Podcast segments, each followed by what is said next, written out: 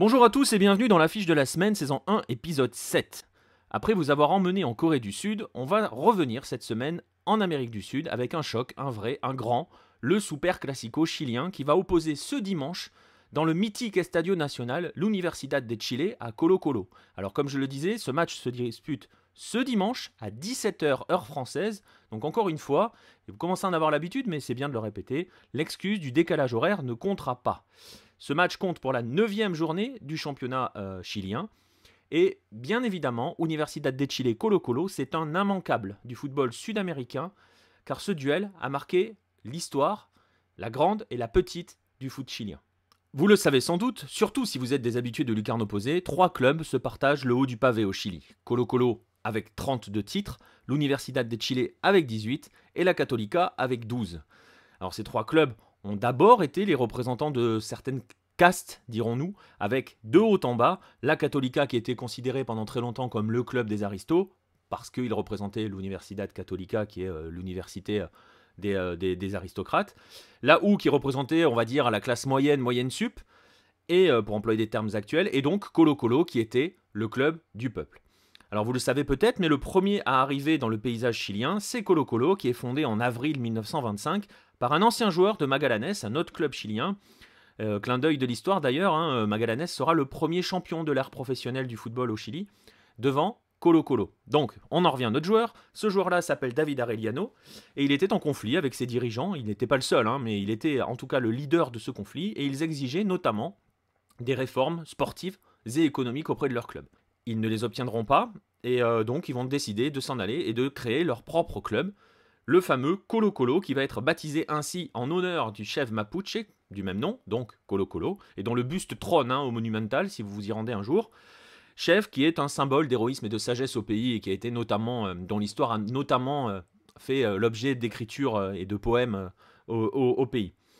Donc le premier arrivé c'est Colo Colo, le deuxième c'est l'Universidad de Chile qui arrive deux ans plus tard, fondée tout simplement par des étudiants de l'Universidad du même nom, l'Universidad du Chile. Et le dernier qui arrive c'est donc l'Universidad Católica qui elle arrive dix ans après la OU, même si les deux universités s'étaient déjà affrontées hein, au cours euh, de l'histoire, même bien avant, et même bien avant la formation de la, de OU, euh, elles s'affrontaient déjà lors de rencontres qu'on va dire amicales. Alors pourquoi est-ce que je vous parle de la Católica bah, Tout simplement parce que si le premier affrontement entre les Albos, les Blancs de Colo Colo, et les Azures, les Bleus de l'Universidad de Chile date de 1935, le premier vrai super classico du football au Chili concernait Colo Colo et la Católica. Et il faut attendre les années 50 pour que ce classico, ce super classico, vienne désigner le duel entre Colo Colo et la OU. Alors je vous rassure, les duels entre Colo Colo et la Católica sont toujours considérés comme des classicos, mais le grand, le géant, le super, celui qui a le super devant, c'est Universidad de Chile, Colo Colo. Le point de départ véritable de cette rivalité reste le match pour le titre de 1959. C'est vraiment ce match qui va poser les bases du nouveau Super Classico. Les deux équipes terminent le championnat à égalité de points. Colo Colo et la OU vont donc devoir s'affronter déjà à l'Estadio Nacional pour une finale qui va déterminer de qui sera le champion tout simplement.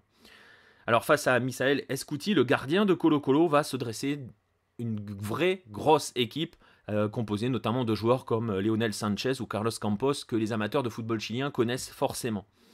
Parce que le souci pour Colo Colo, c'est que son meilleur joueur de l'époque, hein, Kwakwa Ornazabal, qui était euh, un petit peu considéré comme le Messi de l'époque, hein, si on doit faire un anachronisme, euh, et un parallèle un peu, un peu hasardeux, ce joueur-là, quoi quoi, n'était pas là. Et donc on se trouve en présence d'une Universidad de Chile qui, elle, est en train de monter une vraie grosse équipe face à un Colo Colo qui arrive avec un groupe quand même assez moyen. Et donc devant plus de 50 000 spectateurs, la OU va s'imposer avec notamment un coup franc de 40 mètres de Lionel Sanchez et va décrocher le deuxième titre de son histoire. Ce dont on ne se doute pas encore, hein, c'est que ce premier Super Classico marque la naissance de ce que l'on appellera le Ballet Azul, la grande équipe de la OU qui va complètement écraser le football chilien pendant une dizaine d'années. Car oui, alors, pendant dix ans, l'Universidad de Chile domine totalement le football local et passe près d'un titre international même, hein, un titre continental. Elle va fournir l'essentiel de la en joueurs de la sélection chilienne qui termine troisième de son mondial de la Coupe du Monde 1962. Et pour vous donner une idée de la domination de la OU dans les années 60, elle remporte six titres nationaux et donc va vivre une véritable période dorée avant de sombrer dans les années 70 et notamment euh, suite à l'arrivée de Pinochet au pouvoir. Car oui, en 1973, le Chili bascule dans la dictature et la OU va être l'un des clubs à en subir les conséquences parce que à l'époque, les premières réformes vont obliger la section football de l'université à prendre euh, son indépendance par rapport à l'université, notamment parce qu'il était alors absolument rendu interdit que des salariés de l'université puissent être payés plus que le doyen. Et vous imaginez que les joueurs de foot pouvaient toucher un petit peu plus que le doyen. Et donc ce qui va se passer, c'est qu'elle va perdre aussi les financements par l'université, et donc la, U, ne va pas s'en relever, ses meilleurs joueurs vont partir, elle entre dans une véritable crise économique et va donc couler lentement, mais sûrement, mais doucement, justement par manque d'appui financier.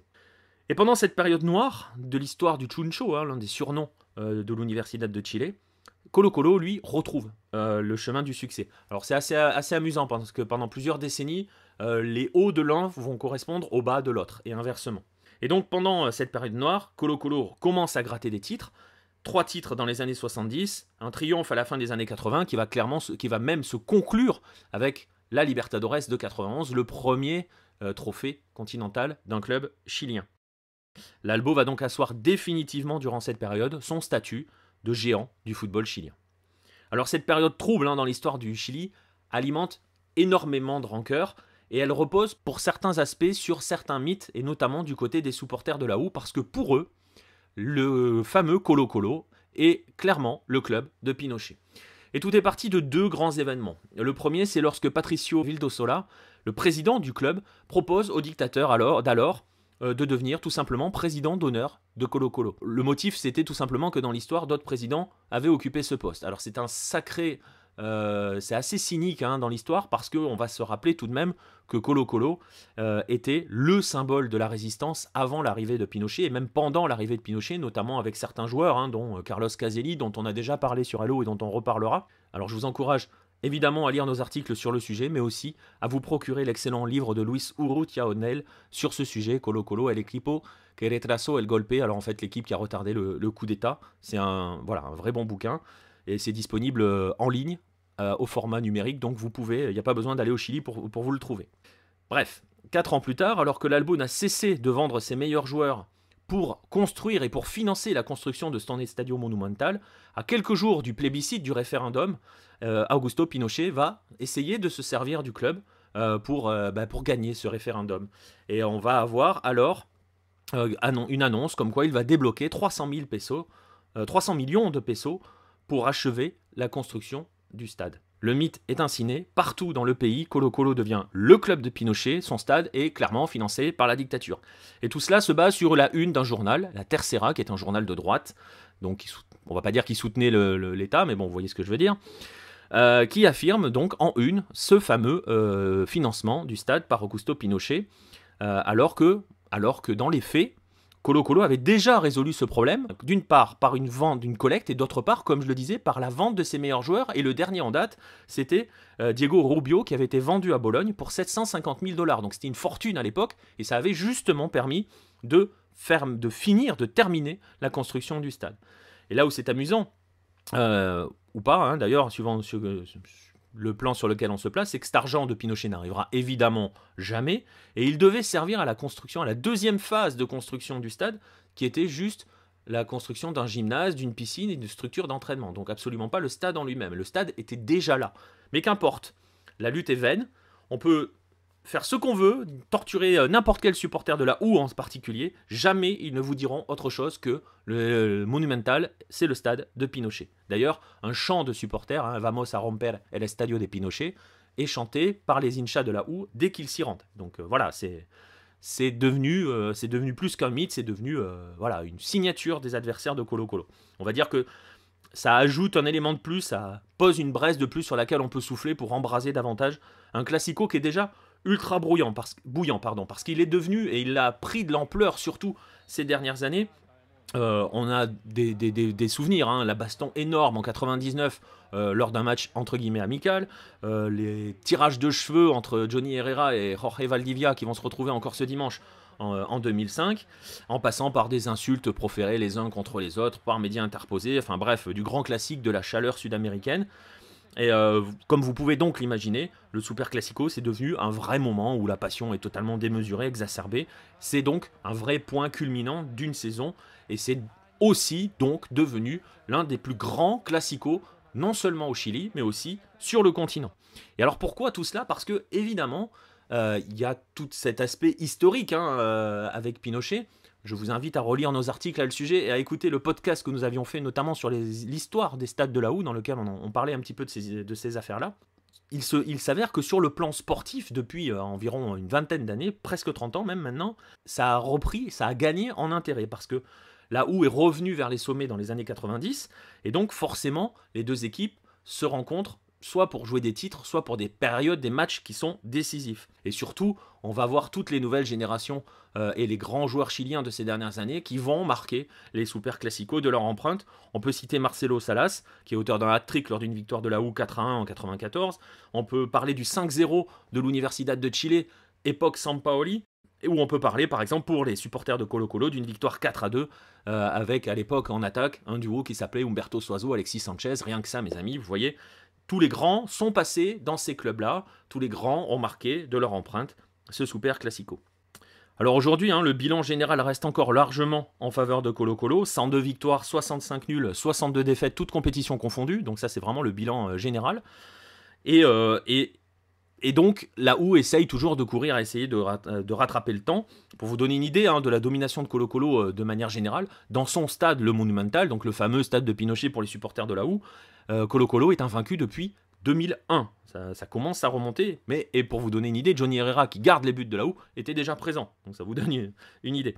Mais bon, ça, c'est du point de vue statistique. Il y en a une petite dernière qui va clairement porter la poisse à Colo Colo maintenant que je vous la donne. Sachez que son coach, Pablo Guédé, depuis qu'il a pris les commandes de Colo Colo, a disputé 10 classicos. Alors, j'englobe dans Classico les matchs face à la OU, mais aussi face à la Católica. Et sur ces 10 classicos, il est à 8 victoires de nul.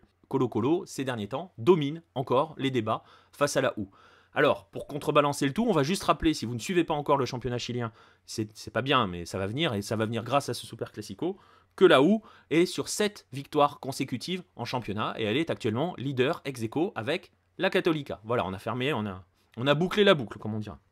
Donc voilà, rendez-vous ce dimanche à 17h. Donc franchement, hein, il y a un moyen de faire l'effort, c'est pas insurmontable. 17h, dimanche 17h pour le Super Classico entre l'Universidad de Chile et Colo Colo. Ce sera l'un des grands moments de ce début d'année, je vous le garantis.